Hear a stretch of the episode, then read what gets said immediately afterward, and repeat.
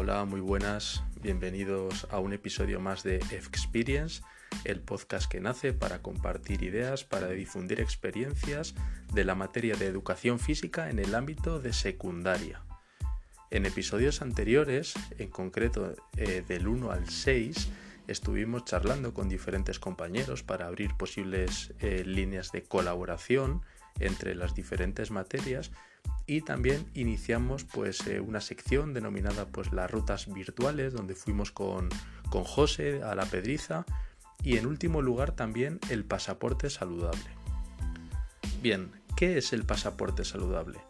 Se trata de un apartado, de una sección que nace con la idea de difundir pequeños consejos, pequeños, eh, pequeñas píldoras, podríamos decir, en relación a la actividad física o a la salud. En concreto, en el episodio anterior, en el número 6, hablé de cómo organizar la actividad física diaria en base a diferentes eh, modelos organizativos o modelos de trabajo. Sabemos que practicar actividad física de manera diaria es muy positivo, pero también tratamos que si lo hacemos de manera, de manera escalonada en las diferentes franjas horarias, la repercusión positiva puede ser aún mayor. Hoy en concreto presentaré los descansos activos o microdescansos para explorar nuevas posibilidades de actividad física o nuevas ideas en cuanto a su estructuración a lo largo del día.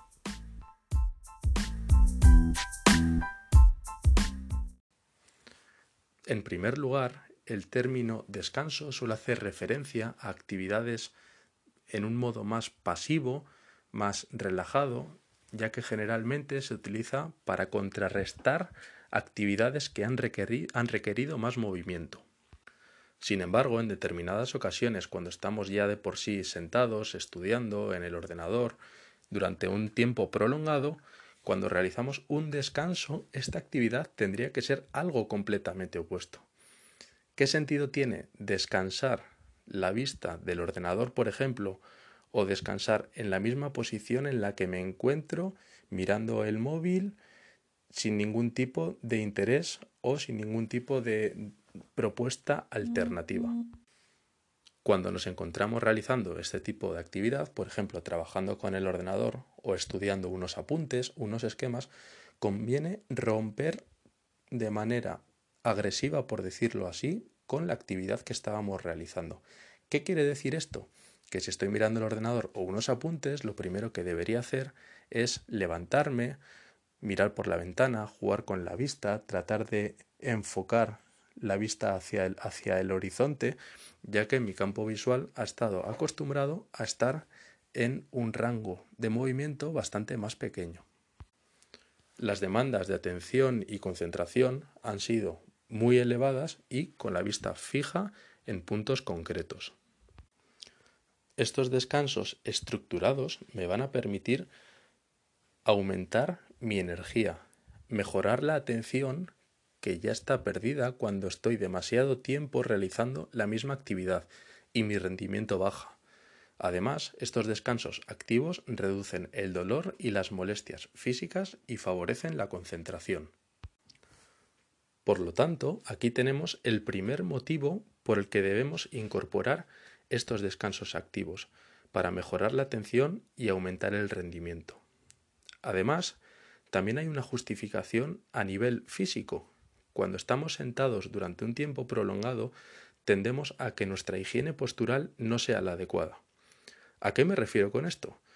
Es muy simple. La fuerza de la gravedad, el hecho de no tener un buen ambiente, como tener el ordenador o el libro justo enfrente de nosotros, hace que tenga que mantener el cuello flexionado y en ocasiones también el tronco.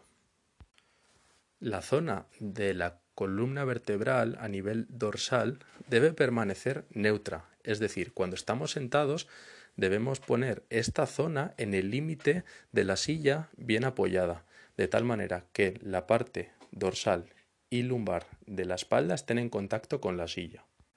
Si mantenemos la columna flexionada la gravedad va a hacer su efecto y va a congelarnos en esa postura que es tan incómoda y puede hacer que salga esa famosa chepa, también lo que se denomina como hipercifosis dorsal. Si permanecemos congelados, por así decirlo, sentados mucho tiempo, la acción de la gravedad también hace que la musculatura se resista. Nuestra musculatura está, está eh, envuelta en un tejido llamado fascia. La fascia es un tejido que envuelve el músculo. Si no damos movilidad a esta musculatura de la parte posterior del cuerpo, de la espalda, los glúteos, la musculatura isquiotibial, lo que se produce es que ese material, ese tejido que recubre la musculatura, se nos queda pequeño. Por lo tanto, si se nos queda pequeño, los músculos se acortan y no aprovechan bien su función. Ante este problema, ¿cómo podemos actuar para que los tejidos no se acorten y no aparezcan molestias musculares cuando permanecemos sentados mucho tiempo. Una de las opciones que tenemos es caminar. Como hemos comentado en otros episodios, caminar es una actividad natural del ser humano. En cambio, estar sentado no. Si estamos en movimiento, nuestro cuerpo también acumula actividad física a lo largo del día que va a producir mejoras, por ejemplo, a efectos cardiovasculares, pero también en estos efectos de higiene postural. Cuando estamos realizando alguna tarea, de vez en cuando necesitamos despejarnos y una buena manera es dar un pequeño paseo alrededor de la casa.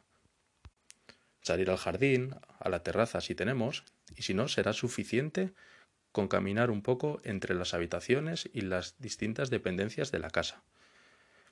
¿Quién no ha estudiado alguna vez de pie, caminando por la habitación después de mucho tiempo sentados. Caminar nos ayuda a procesar la información que estamos adquiriendo. En cambio, si queremos hacer una pausa más larga, caminar, por ejemplo, por el jardín, por un parque cercano, nos va a ayudar también a que los pensamientos fluctúen de una manera más eficiente y también estimulará la creatividad y será muy beneficioso salir a la naturaleza, ya que según un estudio británico en la Universidad de Exeter, creo recordar, recomiendan pasar dos horas como mínimo en la naturaleza a la semana para notar los efectos eh, psicológicos y fisiológicos que tiene. Los grupos que pasaron más tiempo en la naturaleza mostraban unos niveles de bienestar psicológico y mental más elevados. ¿Por qué caminar? Pues se trata de una unidad fundamental de locomoción. Es una actividad sencilla, fácil, que se puede medir fácilmente y de manera precisa. En la era digital en la que nos encontramos es relativamente sencillo encontrar a un gran porcentaje de la población que tiene un reloj GPS, una pulsera de actividad.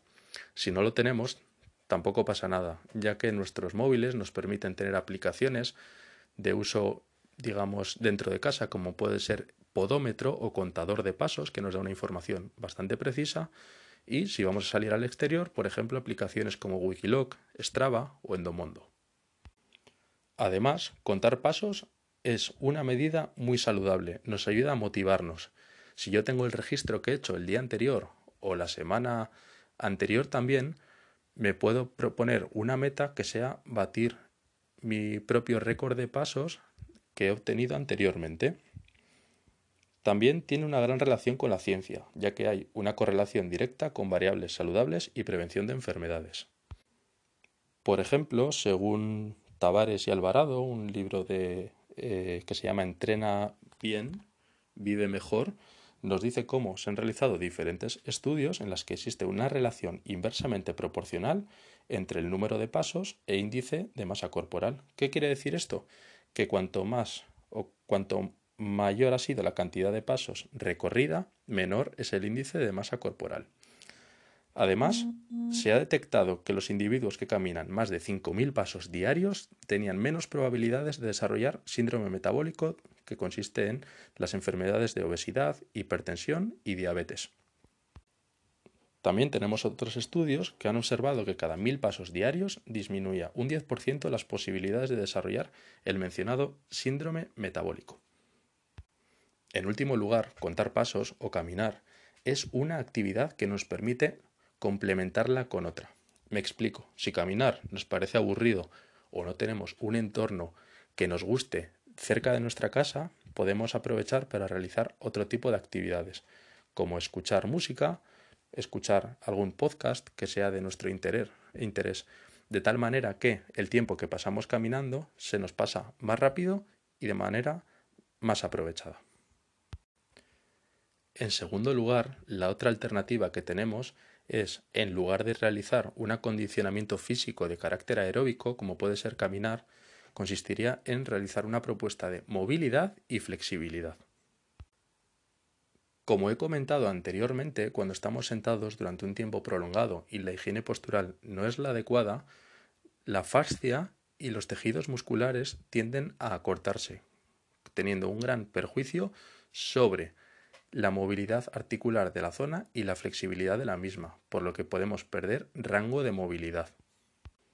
Además, si pasamos más tiempo sentados que en movimiento, quiere decir que la posibilidad que tenemos de que la musculatura se acorte sea bastante mayor. En cambio, si decidimos hacer estos microdescansos y tareas de flexibilidad a nivel diario, también podemos notar esta mejora reduciendo la posibilidad de sufrir dolor muscular y en caso que lo tengamos, de disminuirlo. ¿Qué zonas pueden notarlo en mayor medida? Por ejemplo, la zona del cuello y la parte superior de la espalda. Si estamos sentados y giramos el cuello hacia un lado como si quisiéramos tocar el hombro con la oreja, ahí notamos un estiramiento del esternocleidomastoideo y manteniendo la posición durante unos 20 segundos sería un tiempo adecuado. Posteriormente no podemos olvidarnos de la necesidad de trabajar simétricamente y hacer el ejercicio hacia el otro lado. Otro estiramiento adecuado es el del pectoral. Para realizar este estiramiento bastaría con extender el brazo hacia detrás y situarlo en un punto fijo como puede ser el marco de una puerta o un armario, de tal manera que notemos tensión en este punto del cuerpo.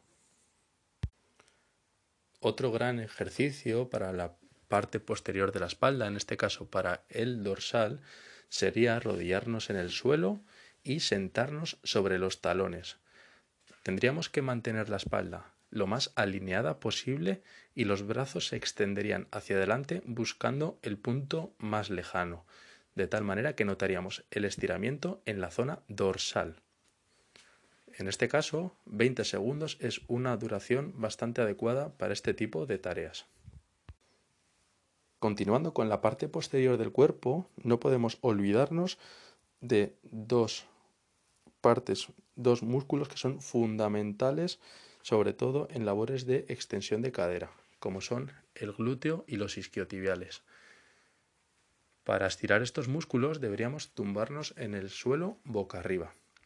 Cruzaríamos una pierna por delante de la otra y con el brazo contrario tiraríamos hacia ese lado, de tal manera que notamos la tensión en el glúteo medio. Posteriormente sería recomendable hacerlo en el lado contrario. También podríamos añadir el estiramiento de piramidal. Para realizar este estiramiento también basta con estar tumbados boca arriba y situar un pie en la rodilla contraria. En este caso, la rodilla hace una fuerza de empuje hacia el propio pectoral y notaríamos la tensión en el músculo piramidal. Para estirar la musculatura extensora de la cadera, en este caso continuaríamos con el isquiotibial, que es un músculo que tiende a acortarse. De hecho, prácticamente todos los deportistas manifiestan algún tipo de acortamiento que deriva en más posibilidad de lesión. Por ejemplo, en deportes donde tiene una gran acción la musculatura opuesta, por ejemplo, el cuádriceps o los flexores de cadera, ya que la acción, por ejemplo, de chutar un balón en fútbol hace que esta musculatura esté muy desarrollada y la parte opuesta, los isquiotibiales, no tanto, por lo que la falta de fuerza y flexibilidad hace que sea una zona más propensa a lesiones. También lo es cuando estamos sentados mucho tiempo, ya que la cadena posterior actúa de manera conjunta y una, si una zona manifiesta algún tipo de acortamiento, también puede repercutir en otra zona de la cadena posterior. Para estirar la musculatura isquiotibial, debemos estar tumbados. Mirando hacia el techo, lo que hacemos es sujetar una de las rodillas de tal manera que haya un ángulo aproximado de 90 grados con la otra pierna y trataríamos de ir subiendo la pierna hacia el techo. Cuando estemos en un punto en el que notemos un mínimo de tensión, ya debemos parar para aguantar la tensión unos 20 o 30 segundos. Usando las manos como punto de sujeción es suficiente, pero también podemos utilizar, por ejemplo, una goma elástica o una toalla para mantener una posición más cómoda. En último lugar, otro tipo de musculatura que es fundamental y también suele manifestar algún tipo de acortamientos es la zona del psoas ilíaco, situado en la parte del pubis. En este caso, tendríamos que estar con una, una rodilla apoyada en el suelo, mientras que la otra pierna está adelantada, con la planta del pie en contacto con el suelo. La columna vertebral permanece estable, permanece alineada, mientras que la pelvis hace un movimiento de retroversión para desplazar la pelvis hacia adelante. De esta manera tendríamos que notar una tensión en la parte del pubis. Esta musculatura es fundamental y suele dar muchos problemas a nivel de lesiones. Tiene una gran incidencia en los movimientos del cuerpo, sobre todo al elevar las piernas, al elevar las rodillas. Se llama, ese movimiento es la flexión de cadera y este tipo de musculatura tiene su origen en la parte de la columna dorsal y se inserta en el fémur. Por lo tanto, conecta, digamos, la parte de la espalda con las piernas. Este tipo de estiramientos son necesarios realizarlos en el día a día para evitar este tipo de problemas que hemos venido comentando. Si decidimos incluir este tipo de rutinas en nuestro día a día, los beneficios se notan rápidamente.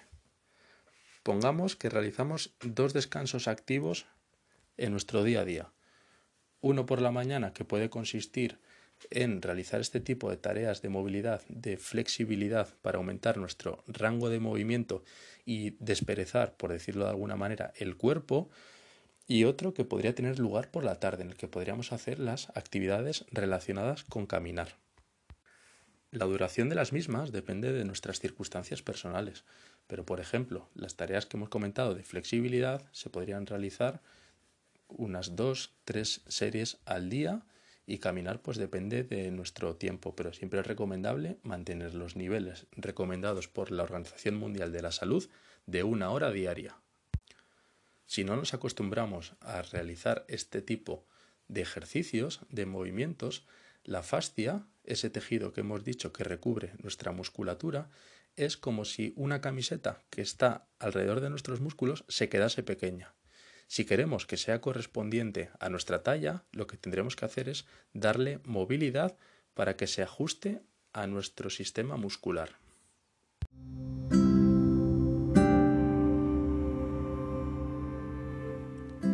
Ya estamos llegando al final del episodio 7 de Experience. En resumen, podemos enfocar los descansos activos desde dos alternativas. La primera es caminar, como he venido resaltando en los últimos episodios, es una actividad fácil de llevar a cabo, fácil de cuantificar y compatibilizar con otras tareas. Y la otra opción que tenemos es realizar tareas de movilidad, de flexibilidad, para las cuales prácticamente no requeriremos de ningún tipo de material complementario estas actividades, estos ejercicios, los podemos organizar fácilmente en el salón de nuestra casa o en nuestro lugar de estudio. Nuestro cuerpo es un gran sistema en el que todas las cadenas musculares están conectadas, están relacionadas entre sí. Además, en este periodo también de la adolescencia es bastante posible, por las características de la misma, de tener algún problema de, espalda como escoliosis, ya que nuestra musculatura, nuestro cuerpo, se desarrolla muy rápido en muy poco tiempo. Aumenta nuestra masa muscular, aumenta el tamaño de nuestros huesos y esta integración de los sistemas conlleva un proceso el cual podemos tener algún tipo de problema articular o muscular es importante que seamos conscientes de los riesgos que tenemos al realizar estas actividades, ya que no simplemente tengo mayor riesgo de lesión por jugar a fútbol o a baloncesto, sino que las actividades en el día a día tienen un impacto mucho mayor del que pensamos. Además, generalmente también asociamos el hecho de realizar actividad física a caminar, correr, andar en bici, jugar o practicar diferentes deportes, cuando realmente también otro tipo de tareas como los ejercicios de fuerza y flexibilidad tienen una relevancia importante a la hora de mejorar la técnica y prevenir lesiones. Esto ha sido todo por hoy, Espero que os haya gustado y que este tipo de rutinas las podáis incorporar a vuestro día a día. Nos vemos en el siguiente episodio.